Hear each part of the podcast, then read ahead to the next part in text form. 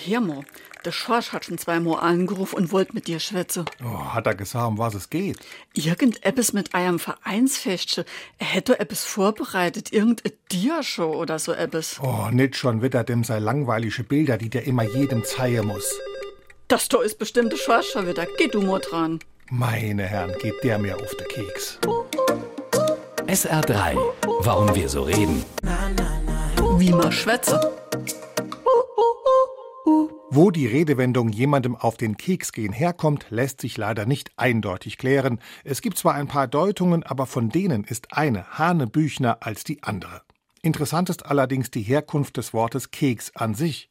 Erfunden hat das Wort Hermann Balsen aus Hannover. Der hatte das, was wir hier als Plätzja bezeichnen, in den 1880er Jahren in England kennengelernt und wollte diese englischen Cakes auch in Deutschland auf den Markt bringen.